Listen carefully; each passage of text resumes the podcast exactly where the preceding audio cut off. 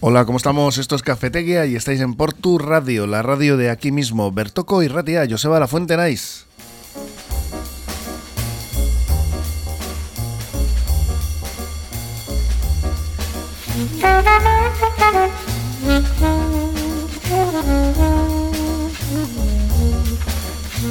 Estamos a martes 7 de febrero de 2023 y si continuáis en esta sintonía, la del 105.7 de FM, estaremos con vosotros una horita hasta las 11.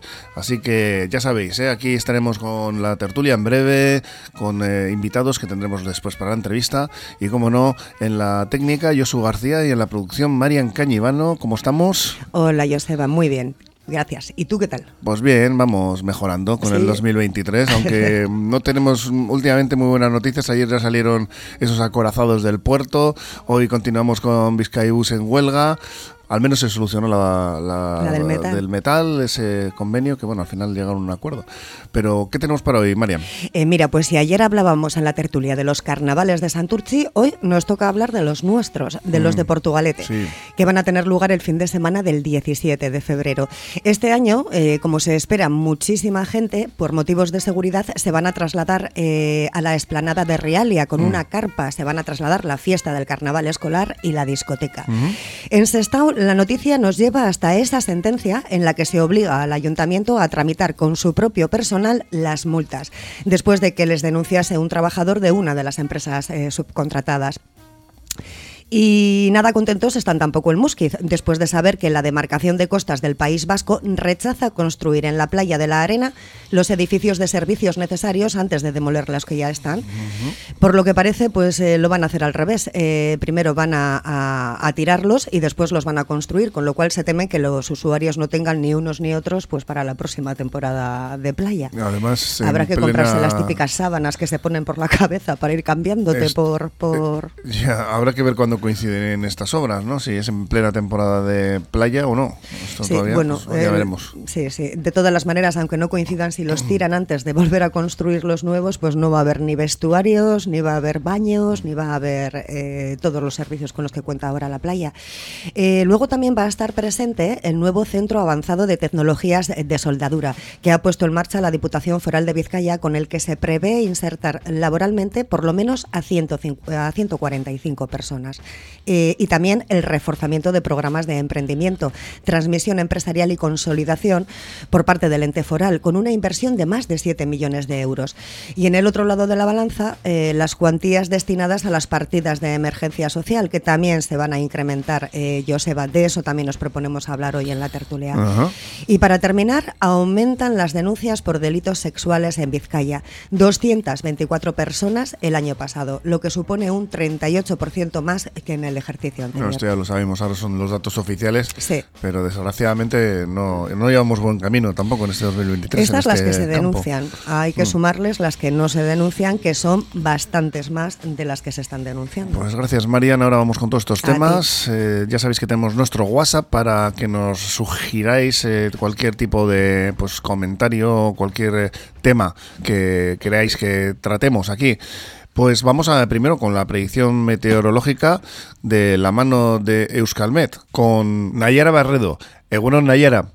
En buenos días. Comenzamos el día con ambiente frío y de hecho en las horas centrales del día hoy también el ambiente será algo más frío que ayer, con máximas que en Portugalete no pasarán de los 7 u 8 grados. Además también veremos cada vez más nubes, irán llegando nubes más compactas que durante la mañana y por la tarde nos pueden dejar algunas precipitaciones. Eso sí, serán precipitaciones de carácter débil y dispersa. El viento en principio no soplará con mucha fuerza, a lo largo de la tarde se fijará eh, del nordeste y puede notarse un poquito más, aunque en principio no tendrá gran relevancia. Por lo tanto, hoy el protagonista será el frío, eh, veremos bastantes nubes en el cielo y también tendremos algo de lluvia.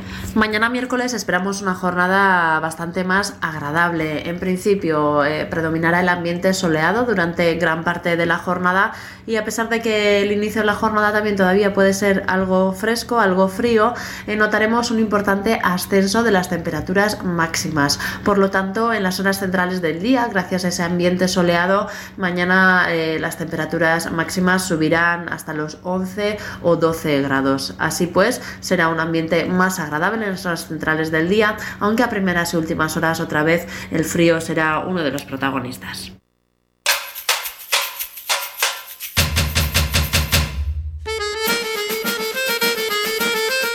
Y ya tenemos a nuestras y nuestros contertulios y contertulias por aquí preparados. Agustina Fernández, Paco Velarra, Alfredo Pérez, ¿cómo estamos? Bien, bien que antes hablábamos de los carnavales y luego vamos a tener precisamente a Steve Lefreige, la concejala de responsable de, que estos carnavales pues sigan adelante en condiciones como tiene que ser y en esa esplanada del Museo Real y este cambio que, que nos va a explicar a ver por qué se ha llevado ahí. también se ha hablado del Zuyalde últimamente como un sitio bueno para realizar eventos. Pero bueno, vamos con los temas que tenemos preparados por aquí sobre la mesa y pues precisamente, ¿no? Pues eh, ese es uno de ellos, el de la esplanada de Rialia. No sabemos exactamente, pues parece ser que es porque tiene más... por la afluencia de gente tiene más sitio, ¿no? Para. el sábado ten en cuenta que viene gente a manadas. Siempre llueve, ¿no? Luego nos explicarán. a ver cómo. Oye, no siempre, ¿eh? No siempre. Casi siempre, ¿no? No siempre. Yo todo lo que sea bien para que la gente disfrute, que tenga seguridad, que el entorno sea pues eso, acogedor y todo esto me parece bien. Si el cambio de sitio me parece un sitio No, y el sitio es bueno. Sí, el sitio es correcto. El sitio es bueno. Pues si pasa que se tiene que ir acompañado de más cosas. Hombre, el ayuntamiento ya sabe de primera mano que cuando hay gente que tiene que venir más de 10.000 personas tiene que tener un plan de autoprotección de emergencia. Pues espero que mm. lo tenga. Hombre, yo supongo que sí. Yo suponía hasta que la Virgen de la Guía no tenían nada. No tenían, y eso lo hemos hablado aquí más de una vez, y venían más de 100.000 personas, cerca de 100.000, manifestado en la prensa por el señor presidente de nuestro consistorio. Y cuando el plan de autoprotección de emergencia te dice que a partir de 10.000 en sitio cerrado o 15.000 en sitio abierto, tienes la obligación de hacerlo. Mm. Y aquí no lo hacía ni Perry Mason. Bueno, yo sinceramente en la guía no sé qué tipo de emergencia pueden poner ahí porque de pues verdad... muy fácil, si hay una avalancha en la guía, pues puede haber pues una matanza, la matanza de pues Texas. Que sí, pero quiero decirte que no sé qué tipo de seguridad pueden poner ahí ante tanta avalancha de gente. Pues mira, hay gente que cobra por eso, por porque sabe qué tipo de necesidades hay, pues cuánta gente si hay que hacer filtros de entrada, si hay que hacer zonas de salida, etcétera, etcétera. Es un ingeniero me, superior. Me imagino que en real ya lo tienen. No, en real lo, tienen sí porque es un sitio, un espacio abierto, eh, pueden ir para Sestao, pueden ir para la estación pueden volver para atrás. Yo en realidad no creo que mucho más abierto. Sí, no creo que tenga ninguna Pues por cuestiones de seguridad precisamente y de espacio lo van a situar en la esplanada de Realia donde van a colocar una carpa de gran tamaño para albergar la fiesta. Luego, como decimos, nos lo va a explicar Estibel Freige. Y esta fiesta del carnaval escolar del viernes 17 eh, será eh, así como la discoteca prevista tras la bajada del sábado 18 de febrero. Bueno, ya están abiertas las inscripciones y el carnaval jarrillero, que bueno, luego ampliaremos toda esta información, se cerrará el miércoles. Ahora, ayer hablábamos también en la tertulia, parece que se, bueno, siempre ya están poniéndose de acuerdo entre los municipios a ver quién organiza primero, quién organiza después los carnavales, ¿no? Sí, bueno, yo creo que eso ya está sentado, porque Portugalete siempre ha sido coincidiendo con Bilbao. Y luego Sestao y Santurce eran, me parece que el mismo día. O sea que yo creo que eso ya se llevan años así, ¿eh? Yo creo que hay uno que es, no sé, en Pasaurio, por ahí, que creo que es el que se sale de la norma y hace como semana y pico más tarde, pero no recuerdo el municipio, ¿eh? No sé si es. Bueno, eso hacen, en Santucho hacen eso. El de Santucho es igual dos semanas después. Sí, sí, sí. Estos hacían como dos o tres semanas más tarde y tal, y a mí, porque iba a mi hijo y me contaba, digo, pues los carnavales han pasado hace Sí. Sí, sí. Pues donde no parece que estén de celebración, precisamente es en el ayuntamiento de ese estado, porque una sentencia judicial les va a obligar a gestionar las multas con personal propio, después de que un trabajador de la empresa subcontratada para el servicio de tramitación de estos expedientes sancionadores les denunciara. Según estas fuentes municipales, el ayuntamiento de ese estado no está de acuerdo con todos los puntos de la sentencia y la va a recurrir. No sabemos en qué quedará esto. Ya, pero con el, contrato con esta empresa parece ser que en 2021 ya terminó. Entonces yo lo que no entiendo, yo pensaba y creía que las multas se gestionaban a través de los ayuntamientos, no de, de, empresas externas. A mí me parece que lo lógico sería a través del ayuntamiento. Son cosas del ayuntamiento a través del ayuntamiento. Yo pienso que tenía que ser así. No sé por qué tiene que entrar una empresa externa a tramitar todo eso.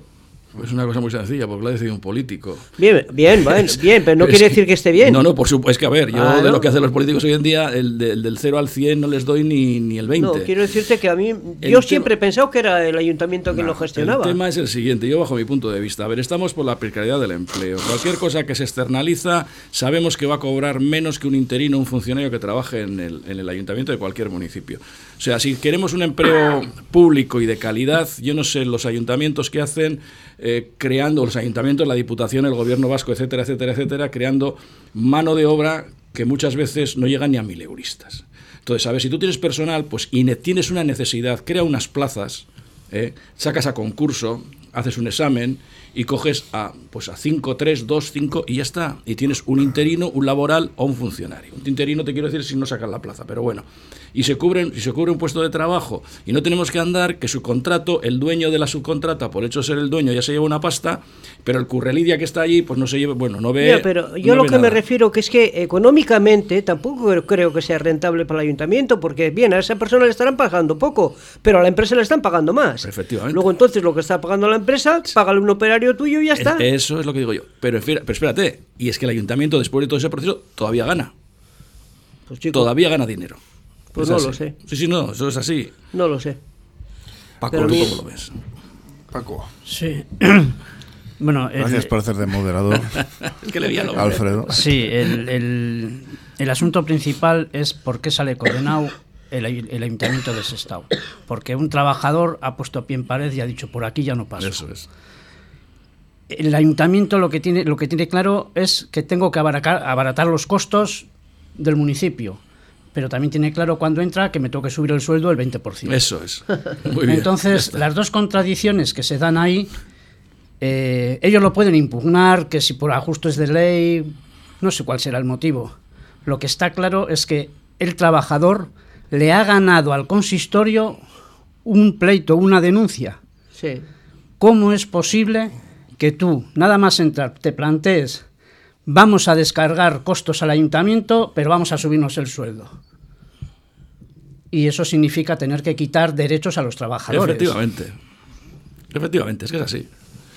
Pues en otro ayuntamiento en el que también eh, han tenido problemas, y estamos hablando de Musquis, porque la demarcación de costas del País Vasco, dependiente del Ministerio de la Transición Ecológica y Reto Demográfico, ha rechazado construir los nuevos edificios de socorrismo Ondarchaña, aseos y duchas en la, de la playa de arena antes de, derruir los que ya existen. Como decía Marian antes, eh, este es un asunto que va a dejar a los bañistas sin ningún tipo de pues bueno de edificio para, para cambiarse. Los aseos y las duchas eh, no van a estar al servicio de valga la redundancia de los bañistas. Entonces pues bueno pues textualmente se mantendrán eh, la ejecución del resto de las actuaciones previstas y bueno, dicen que se va a poder reunir en dos grupos, ordenación del Frente Marítimo de Ciervena y demolición del edificio de servicios ubicado en la playa de la Arena y posterior restauración Dunar. O sea que les dejan sin, o nos dejan a los bañistas sin... Yo lo que no entiendo, lo que no entiendo es eso, porque lo lógico sería primero construye. Tampoco dan ninguna explicación. No, no, no, no, no. Un cambio de, de, parecer, un cambio de parecer, sin más. O sea, aquí cambiamos de la noche a la mañana. Hoy digo Diego, mañana digo Diego. Bueno, parece ser que es una propuesta que que les han hecho a la demarcación de costas del País Vasco desde seguramente desde el ayuntamiento de Musquis y, bueno pues ellos rechazan simplemente construir los nuevos edificios de socorrismo antes pues de derruir los otros es que a mí me parece absurdo o sea tú tiras una cosa cuando ya tienes algo en qué basarte, ¿no? Cuando ya tienes otro edificio que lo suple. Pero los demás, o sea, tiran todo eso, la gente se va a quedar sin las casetas, sin los servicios, los únicos que se van a quedar son los de la parte de Ciervana, que, que, que están bien, pero que son pocos, o sea, es muy poco servicio para toda la playa. Entonces, yo creo que eso se lo tenían que repensar. Pues los datos concretamente son que la demarcación de costas del País Vasco, dependiente del Ministerio, como decimos, para la transición ecológica y el reto demográfico, ha rechazado la construcción de estos dos edificios cambiando sustancialmente el proyecto de ordenación. Estamos hablando de un proyecto del Frente Litoral de la Playa de la Arena, modificado 2, mm, redactado en, eh, 2 de junio de 2019, mm. exactamente, y no se trata de una errata porque ya este ministerio la tuvo en 2021 cuando corrigió una resolución de adjudicación de una plaza en el departamento de, Costas de Andalucía, sino que este, concretamente, este cambio pues eh, ha surgido de repente y sin ninguna explicación. Entonces, eh, no, no parece que, que se esté dando ninguna, como decimos, ningún motivo ¿no? para, para el, pues rechazar este... No, hay lo único que, que pueden argumentar lo de la restauración lunar. Lo único que pueden argumentar, pero espera restaurar esa zona de dunas cuando ya tengas lo otro hecho y luego ya lo tiras y lo pones en condiciones. Mm. Pero por lo menos que tenga la gente el servicio. Me parece que es de cajón de pino, vamos. Sí, como decíamos, pues en su día ya tuvieron un, una errata en la cual, bueno, pues hubo bastante chanza con el asunto en, en, eh, Andalucía, pero aquí ya te digo que no hay, os digo que no hay ninguna ninguna explicación de ningún tipo, se ha determinado no llevar a cabo la ejecución de los edificios de servicios que inicialmente estaban previstas, así como tampoco la demolición del edificio de, servicios ubicado en el término municipal de Ciervena. Eh, en este párrafo que ellos eh, exponen esto, pero mm, en fin, no sé, donde dije Diego Sí. Diego, eh, Esto va a ser por el tren de este de Cantabria de Asturias, seguro. Bueno, vamos a poner una estación. el túnel que no cabe por el túnel, Seguramente, va a ser por algún túnel hay ahí que no, no pasa el tren. a mí lo que me choca es que, que cambien los planes eh, así de la noche a la mañana. O sea, si tú has aprobado un proyecto de 2019, ¿por qué no sigues adelante? Se supone que eso ya estaba estudiado en condiciones y aprobado, luego entonces sigue adelante y si hay alguna modificación, hazla, pero no perjudiques a la ciudadanía.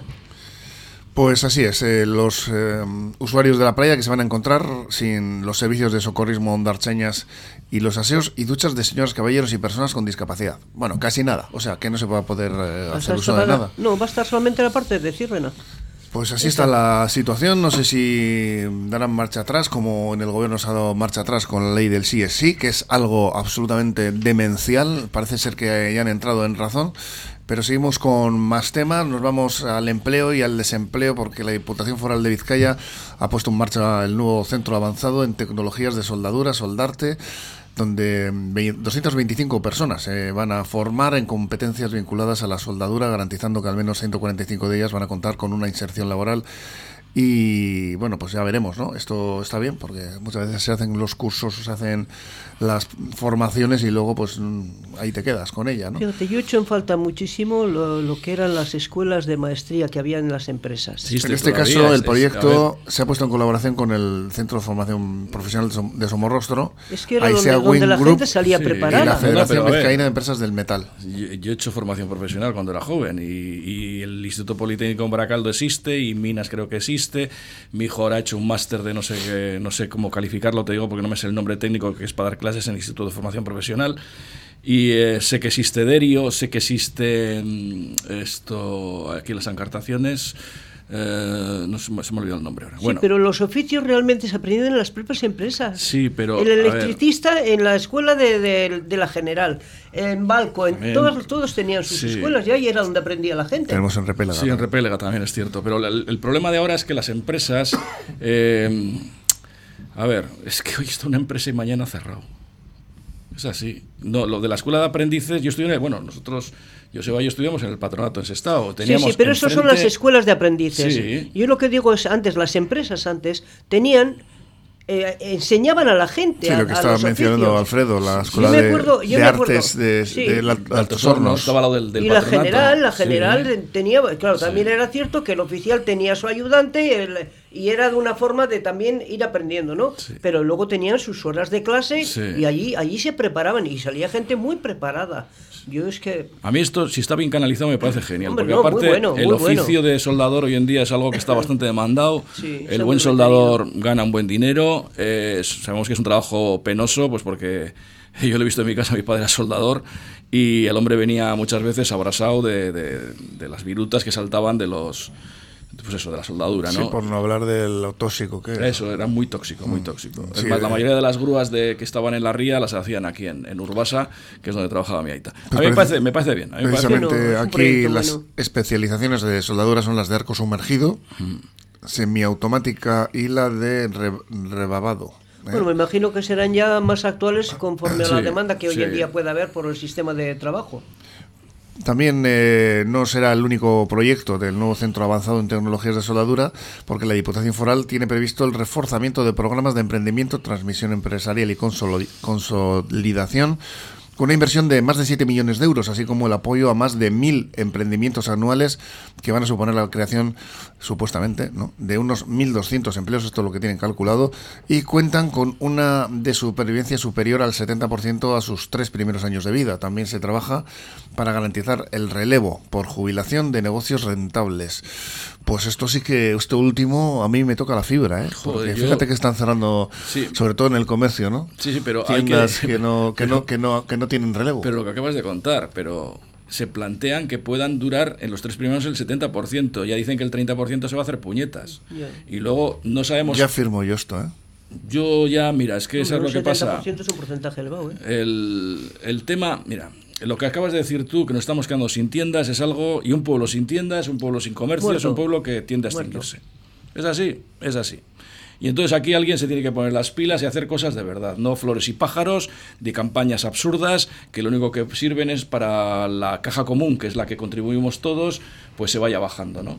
Es así, porque en vez de hacer, por ejemplo, campañas, se me ocurre, la que lo comenté hace poco aquí, una campaña de sensibilización del comerciante o de los restaurantes para que no, para que la comida no la tiren, pues yo hubiera puesto en Portugalete un comedor social, cojona. Un comedor social porque estoy harto de ver gente, indigentes en la calle, no harto de verles, porque me dan pena cada vez que les veo. Pero sí, esa gente tendría que estar recogida, tendríamos que poder tener un albergue, podemos tener una comida social que igual, suable, aunque abra solo por la mañana, pero que tenga la posibilidad de llevarse la comida por la noche para cenar a su casa, ¿eh? y eso no, no contribuiría, no retribuiría tanto los presupuestos del municipio en el que nos encontramos. Que hay sueldos muy, como se dice en euskera, muy doctores, muy elegantes. Entonces, a mí lo que digo es que, a ver, que lo de flores y pájaros que está muy bien, pero está muy bien cuando todos tenemos una calidad de vida determinada, consolidada y unos proyectos. Pero aquí hay unas bolsas de pobreza de tres pares de narices. O sea, y no es normal que una mujer esté vendiendo pañuelos en un semáforo con dos críos. O no es normal que tengamos gente en las puertas de los Eroskis o de, Carrefour, lo que sea, pues pidiendo. Pues sí, yo entiendo que tienen que tener un medio de vida. Pero lo que, tengo, lo que también entiendo es que luego la, pregunta que yo me hago es, esa gente dónde come, esa gente dónde duerme, esa gente por qué tiene que estar pasando frío en la calle, en condiciones penurias, a la intemperie y yo pienso que tendría que estar más recogido. Entonces las instituciones pues se podrían encargar más de esa gente, que siempre hay que recordar que detrás de una persona que vemos en la calle, muchas veces son invisibles, pues han tenido unos padres, unas madres, han tenido una infancia igual muy dura, ¿eh? y ahí los pobres por, por, por circunstancias de la vida pues están ahí. Es así. Entonces, yo lo que, lo que pido a los políticos es que legislen, pero con la cabeza, no con tonterías. bueno, lo que pasa es que estábamos hablando del tema de lo que es el comercio en sí. Sí, sí, sí, me yo, un poco, sí. yo lo que considero es que, por ejemplo, los centros comerciales, los grandes centros comerciales han hecho muchísimo daño al comercio pequeño. Y eso es muy difícil de superar, porque tú imagínate, aquí tenemos el Bayonte, aquí el Max Center, ahí al lado también. Grandes centros, Megapar. Entonces, las tiendas pequeñas al final no pueden competir ¿El, es era necesario para Portugalete? Yo para mí no. Vale. Para mí no. Y, lo que somos así un poco del pueblo, que ya yo soy del pueblo, bueno, de toda la vida, como se decía antiguamente. Eh, ¿Nadie se ha fijado en determinadas caras que trabajan en el Bayonti? ¿A qué partido político pertenecen? Pues no, no, va a ver, pues, pues no se me ocurre pensar que los comercios ahí están por una serie Yo no, no, te digo los comercios, yo te digo el Eroski. No, pero di los nombres. Ya no, no, no, no, decir ninguno. No, no, es que no, puedes tirar la piedra de la mano. Tú eres tan viejo como yo, bueno, te llevo unos pocos años, muy pocos, porque hemos ido juntos, íbamos juntos en el autobús de la Castola y, y sabes de lo que te estoy diciendo. No, pero no, sé a qué nombre te refieres, sinceramente. Pues yo veo, voy al Eroski y veo gente del pueblo toda la vida y entonces digo, coño, pues este bueno, pero el Bayonti contrata, contrata gente. no, pero hay gente, de, todo. Yo ahí, ¿qué quieres que te diga? Ahí no estoy de acuerdo contigo, ¿eh? Vale, vale. O sea, yo no, no, no pienses todo por la política, porque tampoco todo es así, ¿eh? Yo pienso que no vamos. Y yo prefiero pensar que no es así, porque no creo que toda la pues gente que está en Eroski sea, por ejemplo, del PNV. Paco Ataca, para que nada. te veo ahí todos que no, Para nada. Y, no he dicho que sean del PNV.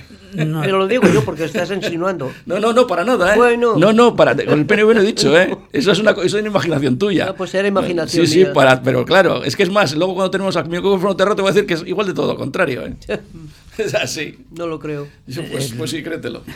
El origen de los centros comerciales era la congregación de eh, un servicio que estaba disperso por un pueblo, centralizarlo en un sitio y el hecho evidente de Bayonti o de cualquier otro centro en un pueblo es que las tiendas eh, importantes o que habían tenido desarrollo en ese pueblo suben a ese centro y se instalan.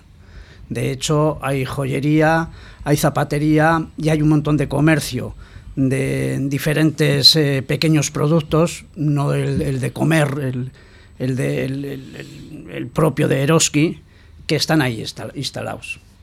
Y luego además se, pensaba que por seguridad se podían llevar eh, también a esos centros eh, un acople de eventos, el de la escalada, el de los cines, el de tal. Es decir, se centralizaba un poco en un entorno amable, por lo menos así está estructurado y dibujada la idea, eh, de un pueblo ese centro. lo que pasa es que se apagaba la vida del pueblo. luego la experiencia lo que ha demostrado es cuando, porque aquí los centros comerciales han llegado en una época concreta, pero 40, 50 años antes ya había en otros sitios. Entonces hay experiencias acumuladas. En esas experiencias acumuladas lo que han demostrado es que después del boom hay una especie de retroceso y una vuelta a eh, el servicio antiguo o el modelo antiguo. Eh, ¿En qué fase estamos nosotros? Pues yo no lo sé. Lo que sí tengo claro es que muchas de las tiendas que eh, tenían potencia en el pueblo antes de llegar al centro se subieron al centro. Sí, sí, sí.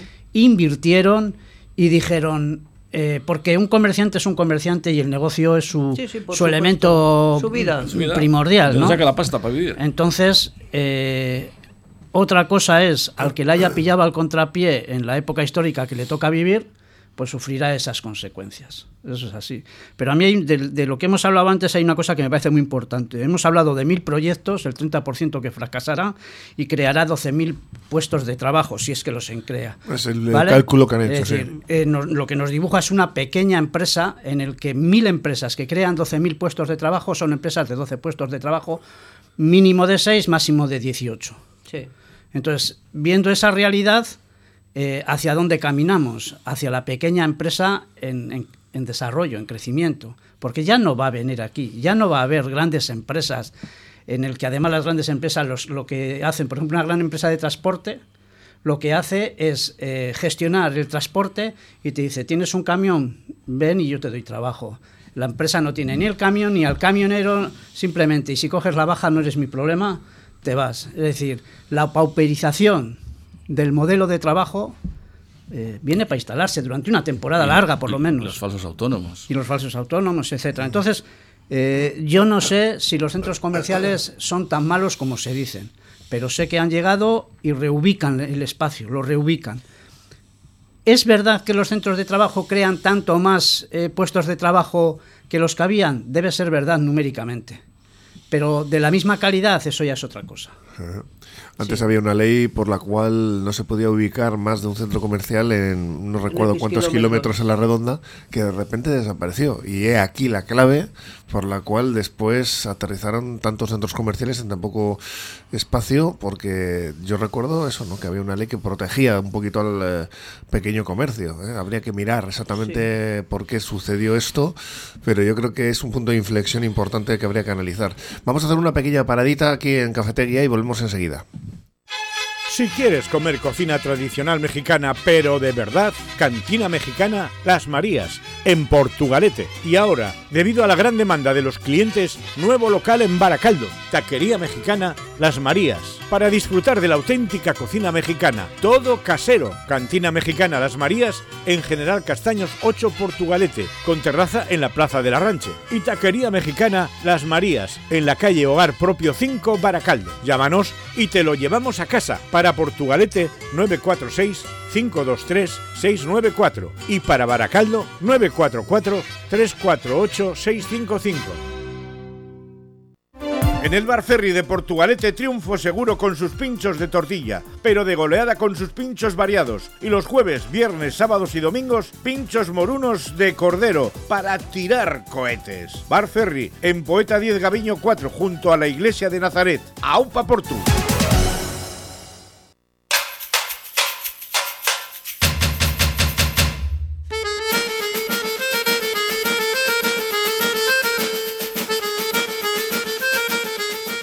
Aquí seguimos en Cafetería en Portu Radio, ya sabéis, ¿eh? estáis en el 105.7 de FM, nos podéis seguir a través de nuestra página web porturradio.org donde nos encontréis en directo, en streaming y también todos los podcasts con los programas que vamos realizando, la tertulia que hemos tenido hoy, luego también eh, tendréis la entrevista que vamos a tener con Estival y Freige. Y ahora seguimos, seguimos con más temas porque hablábamos antes de de los centros comerciales, de los puestos de trabajo, de la formación. Y ahora pues nos vamos concretamente a... Mm, vamos a hablar de los emprendimientos en Vizcaya, que es algo pues, un poquito relacionado con lo que estábamos hablando antes, ha aumentado la partida destinada a apoyarlos y también se refuerzan las cuantías de las ayudas de emergencia social no solo en nuestra provincia, sino en toda Euskadi para hacer frente a los estragos que va a causar la inflación. Bueno, ya los está causando en algunos hogares. Por poner un ejemplo, las ayudas para el alquiler subirán hasta los 3.600 euros por unidad convivencial y año. ¿Qué os parece? A ver, yo es que ahí, tengo mis pros y mis contras. ¿eh? Primero, porque yo no sé qué control se lleva de todas esas eh, ayudas que se dan, porque hoy es, hoy es de todo. Hoy es de todo. Bueno, sí, hay muchas cosas, pero hay. Sí, por eso te digo, porque como no, no, lo sé realmente. Un poquito, exactamente, exactamente. Entonces, como nadie dice concretamente qué, qué ayudas se dan, por qué se dan, qué control se lleva y demás, pues yo sinceramente me quedo un poco así. Que se aumenten, pues me parece muy bien, porque si la gente lo necesita, me parece fenomenal. Pero que tiene que haber un control de todo ello tiene que haber un control. Porque no a, se puede verlo permitir... ahí. Otra cosa es que sepamos si es eh, muy estricto o no. Si es, a lo que te refieres. Eso es a lo que me refiero. A ver, habrá. Pero eh, ¿en qué forma? Luego se ¿En ven qué casos forma? como el senegalés. Porque, este vamos, que... yo que, que, oiga a esa gente que dice, no, no, yo para qué voy a trabajar si con lo que me dan tengo ver, que para Alfredo, vivir. Pues es que, sinceramente. Otra vez, no tienes la piedra escondida en la mano. No. ¿Qué, ¿Cuál, ¿Qué caso es este? No, mira, te voy, a decir, te voy a contar. Ayer Cuéntanos, el, ¿no? el senegalés este que le detuvieron porque nos había, había destafado 12 Ya. millones a esto. Que o sea, había, que había eso defraudado. Eso era, Eso era verdad, verdad. Hombre, como que me tengo que Sí, morir. que tenía no Mira, sé te voy a contar una anécdota de ayer mismo. Mi hija está en un colegio haciendo unas prácticas. Y no voy a decir el colegio, ni voy a decir nada, pues qué tal. Eh, de los 10 padres que están en, en infantil, no trabaja ninguno. Y ayer un chaval de 8 años le verbalizó a mi hija, a mi hija, que él tenía el futuro resuelto porque iba a vivir de las ayudas. Claro, pero bueno, pero eso también, por, eso te digo, o sea, que yo no sé hasta qué punto se controlan esas cosas. Se le dice a una madre, su hijo tiene problemas o de TDA o algo, vamos a hacer unas pruebas para, para, joder, pues para que el chaval esté mejor en el futuro. No, no, yo mi hijo está muy bien y tal. Dice, hombre, si haces estas pruebas, se puede canalizar una ayuda y tal. Ah, sí, sí, hazle las pruebas. Que sí, que yo por eso te digo que a mí me gustaría saber cómo se controla todo eso. Porque a mí me parece muy bien que se dé ayudas y demás, pero también se les puede dar un trabajo. Sí, sí, a sí, cambio de lo que yo te doy por, por ayuda, también tú vas a efectuar un trabajo social. Y, y- y entonces, eh, eh, si a la gente le dieras una Sí, sí, sí, ocupación sí, estoy de acuerdo contigo, y le acuerdo. ese dinero por lo que fuera, verán la posibilidad de, si no les gusta el trabajo, mover el- las tabas para buscar un trabajo que sea mejor remunerado. Por ejemplo, Pero dinero lo- a cambio de nada yo creo que no L- tiene que ser. Lo que hablamos el otro día de los incendios. ¿Por qué no limpiamos los montes? Que sí, que hay, hay un montón de foral, cosas. Por ejemplo. Pero a mí, el que verdaderamente lo necesite, que hay gente que lo necesita, es hay que ayudarle. Sí. Y no hay que dejarle tirado y no hay que dejarle la estacada. Sea de la nacionalidad que sea y de la religión Sí, que sí, sea. sí, yo estoy de acuerdo. Es así. Pero también te digo, ¿eh? Hay que mirar también el tema de los jetas. No, no, es que yo Los digo, dinero, dinero a cambio de nada, no. Pues dinero día- cambio de algo. Yo te doy dinero y te ayudo, Sí. pero tú vas a hacer un trabajo porque dispones de tiempo y puedes hacer ese trabajo. Pues, en ese eh, momento la gente se lo pensaría. Pues profesionales de la educación, eh, a mí me está llegando de primera mano todos estos días, porque pues eso, pues, mi, mi hija me cuenta cuando viene a casa y tal, están, tienen un desazón personal, pues porque están, cuando hablamos de una educación pública y de calidad, yo creo que en los centros hoy en día, por ejemplo aquí en Portugalete, yo creo que será una educación pública, la- los que son públicos obviamente, y de calidad, porque tienen medios, tienen ordenadores, hay gente muy implicada, muy implicada, sí. para que los chavales tiren para arriba, los que tienen problemas, eh, hacerles mejor. Eh, hay gente que, mm, pues mi hija está echándole la carne al asador con un chavalillo que, que ha venido de Ucrania, el hombre solo habla ruso, eh, no se entendía con nadie, le tuvo que enseñar una página web porque que, que hacía traducción de caracteres cirílicos, entonces el hombre dice que parece que ha visto a Dios, Sí, lo etcétera, normal, etcétera, sí. Etcétera, etcétera. Y esa gente hay que echa. ayudar, incluso me, me habla de una pues de una chavala, una chica que es de, pues, de una determinada etnia, vamos a dejarlo ahí, que tiene posibilidades de estudiar y posibilidades de que es una chavala que se le ve que es muy inteligente, que joder, que esta chavala, joder, habría que hablar con los padres. Eso es, potenciarla para que el día de mañana, pues eso, pero bueno, se sabe todo el mundo, las profesoras ya se lo han verbalizado que está en cuatro o cinco años o estará casada con otro. Sí, esas son tradiciones culturales muy difíciles de cambiar. Ya, pero lo mismo que hemos cambiado otras, se pueden cambiar estas. Lo que pasa es que aquí estamos hablando de educar a los padres. Efectivamente, es, que, el tema es que hay que educar a los padres. Es complicado cuando los padres no quieren. Sí, claro. Ese es el, problema también. Si no quieres educar, mira, hay otra etnia que el otro día le verbalizaban, ¿no? Le decían, mira, tú vas a notar que estos eh, eh, de, de repente van a ir todos los días a clase. Y dice, ¿por qué? Decía, porque siempre saben el cómputo de faltas que ya ha hecho, entonces como falte más le quitan la ayuda. Y eso dice sí, que quieres decir que, Hay, hay, formas de obligar a las personas a que hagan lo, vamos a decir, entre comillas, lo correcto, ¿te refieres? Lo que pasa es que cómo, le obligas a un padre a, a que su hija o su hijo, eh, en fin, no sigan las tradiciones, no, no, entre no, comillas. Yo te digo eso, por ejemplo, tú, eh, si tú, tú a tu hijo no le llevas porque llueve al colegio, pues hombre, eso tendría que recaer la responsabilidad sobre ti. O que te dice un padre que el hijo. Eh, que el hijo. Espera, espera, esto, es, más gorda todavía. Que es que el hijo le cuesta dormir y tengo que dormir con mi hijo. Porque claro, como tiene la televisión en su habitación con cinco años, pues la, la paga tarde. Bueno, yo creo que esos pueden ser unas minorías. Eso, eso Agustina, es más de lo que nos creemos. Hazme caso. en principio, he trabajado 11 años en el Centro de Coordinación de Emergencias en Vitoria y te puedo decir las llamadas que recibí. Lo tenemos en... Podías alucinar. Sí, Paco.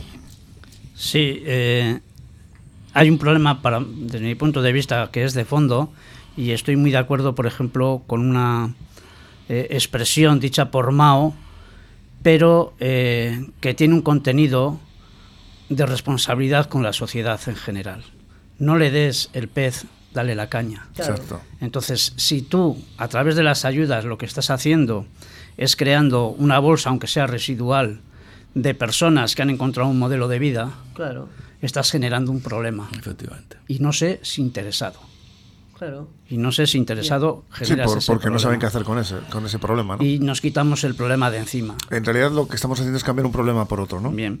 Sin embargo, cuando un, un gobierno determina que hay una necesidad de aumentar las partidas para la ayuda de emergencia social, es porque es consciente de que la situación en la que está ya cubre casi el 25% de pobreza social. Y el aumento superaría el 35% que crea no emergencia social, problema social de fondo grave de calle. Entonces, no sé cómo lo vamos a, bueno, yo por, e, yo por eso es lo que digo, o sea que yo me parece muy bien que se den las ayudas, pero a cambio de trabajo, a cambio de trabajo. Y entonces verás que si la gente que está con ese trabajo no está conforme, pues porque considera que es mucho trabajo el que hace para lo que le pagan, se moverá las tabas y buscará otro medio. Y no vivirá del cuento, digo yo. Pues eh, vamos a de los que menos tienen a los que más tienen. En este caso pasamos del incremento de las cuantías de las ayudas de emergencia social a la posible puesta en marcha en Euskadi del impuesto a las grandes fortunas porque el Partido Nacionalista Vasco y el Partido Socialista de Euskadi han llegado ya a un acuerdo para aplicar a los contribuyentes vascos el impuesto a las grandes fortunas, el impuesto a los ricos, eh, más conocido. ¿no? Tras el acuerdo de diciembre para transferir la extracción del impuesto a las haciendas vascas, ambas, ambos socios en el gobierno vasco, diputaciones y ayuntamientos han acordado que es más justo que ese dinero no esté en posesión de sus actuales dueños y sí a disposición del gasto público. Vamos a ver en qué se traduce esto, ¿no? Yo no lo sé, porque en principio el PNV no estaba nada de acuerdo en, hacer ese, ese tipo de impuesto. Y yo pienso que de momento no van a hacer nada, por lo menos hasta que pasen las elecciones, fíjate. Pienso que no van a hacer nada en absoluto. ¿Que pueden hacerlo? Pues posiblemente sí. La COE no creo que esté muy contenta con esto. ¿Eh? La COE. No, seguro que no. Seguro que no pero yo no creo que lo vayan a llevar a efecto, por lo menos de momento. Y sí tienen capacidad para poder, incluso, en vez de hacer ese impuesto, grabar el, impuesto al patrimonio. Eso lo pueden hacer perfectamente y sería una forma ya de también de, ingreso. No sé por qué no lo hacen. Paco. Sí. Eh, lo que está claro es que entonces hasta ahora no han pagado, ¿no? No. hasta ahora no han pagado. Hasta ahora no ha habido eh, eh, pago fiscal por las fortunas que tenían. Eh, la COE siempre ha estado en contra de la subida de sueldo y de que tengan que pagar. Bueno, algún impuesto tendrían. El, Sería más pequeño, ¿no? Bien, la, la cuestión es la siguiente. Si no tenemos una sociedad progresiva, no progresista, ¿eh? progresiva, es decir, el que más tiene más paga, el que menos eh, ha podido desarrollar una forma de vida, más eh, tiene que recibir o más ayuda tiene que... Si no vamos hacia eso, eh, pasaremos de la contradicción en, en la sociedad a la convulsión en la sociedad. O sea, entonces, tenemos que escoger qué es lo que queremos.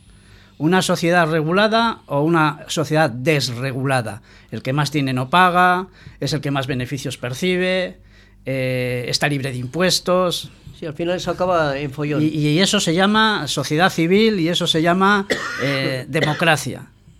Pues no lo es. No, no lo es. No.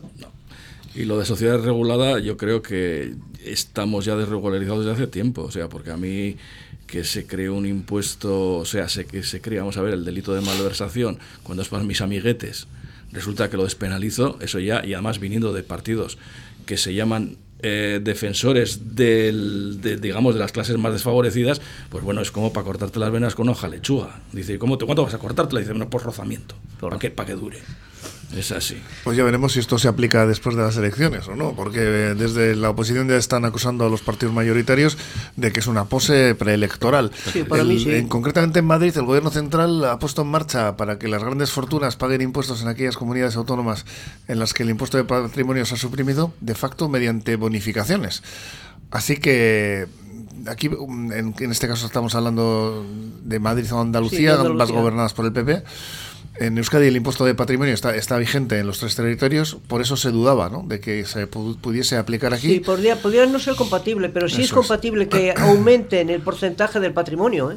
Eso sí es compatible y pueden hacerlo perfectamente. Sí, porque eh, la aplicación puede dar lugar a demandas porque puede ser inconstitucional. Claro, claro, claro. Entonces, bueno, ya veremos ¿no? si se puede complementar un impuesto con el otro. Esto es lo que se pretende aquí, que ambos eh, tributos sean complementarios. El impuesto de grandes fortunas se aplicaría sobre patrimonios de más de 3 millones de euros a unos tipos de gravamen que van desde el 1,7 hasta el 3,5 para patrimonios superiores a los 10,7 millones de euros. Y el impuesto de patrimonio en Euskadi se aplica por encima de los 2 millones de euros, pero los tipos máximos se quedan en el 2% en el caso de Vizcaya, 2,5% en Álava y Guipúzcoa. Esto supondría que a partir de los 10,7 millones de euros, cuando eh, sería cuando entrase en juego en Euskadi el nuevo impuesto aplicando para esta cantidad el nuevo tipo del 3,5. Yo no sé si Bueno, son 500 personas las que hay en muy esa poca situación. gente, sí, desde luego. Pero la mayoría de las ocasiones el debate ha girado más, eh, más que nada sobre la posibilidad de suprimirlo ¿eh? por las quejas de los empresarios. O Bueno, sea que- tenemos que despedir con, eh, con esta, esta noticia, bueno, porque todavía no se sabe muy bien qué es lo que va a suceder con este impuesto, ya iremos viendo, ¿no? Porque Pues ya sabemos, ¿no? Que Después de las elecciones. después de las elecciones lo comprobaremos. también, Paco. Belarra, Agustina Fernández, Alfredo Pérez, que ricasco. Sí. Os convoco aquí a la próxima tertulia de la próxima semana, que tengáis una estupenda semana. Lo mismo. Nosotros continuamos aquí en Cafetería, ya sabéis que tenemos ahora a Estíbal Freige, que nos va a hablar de esos carnavales de Portugalete.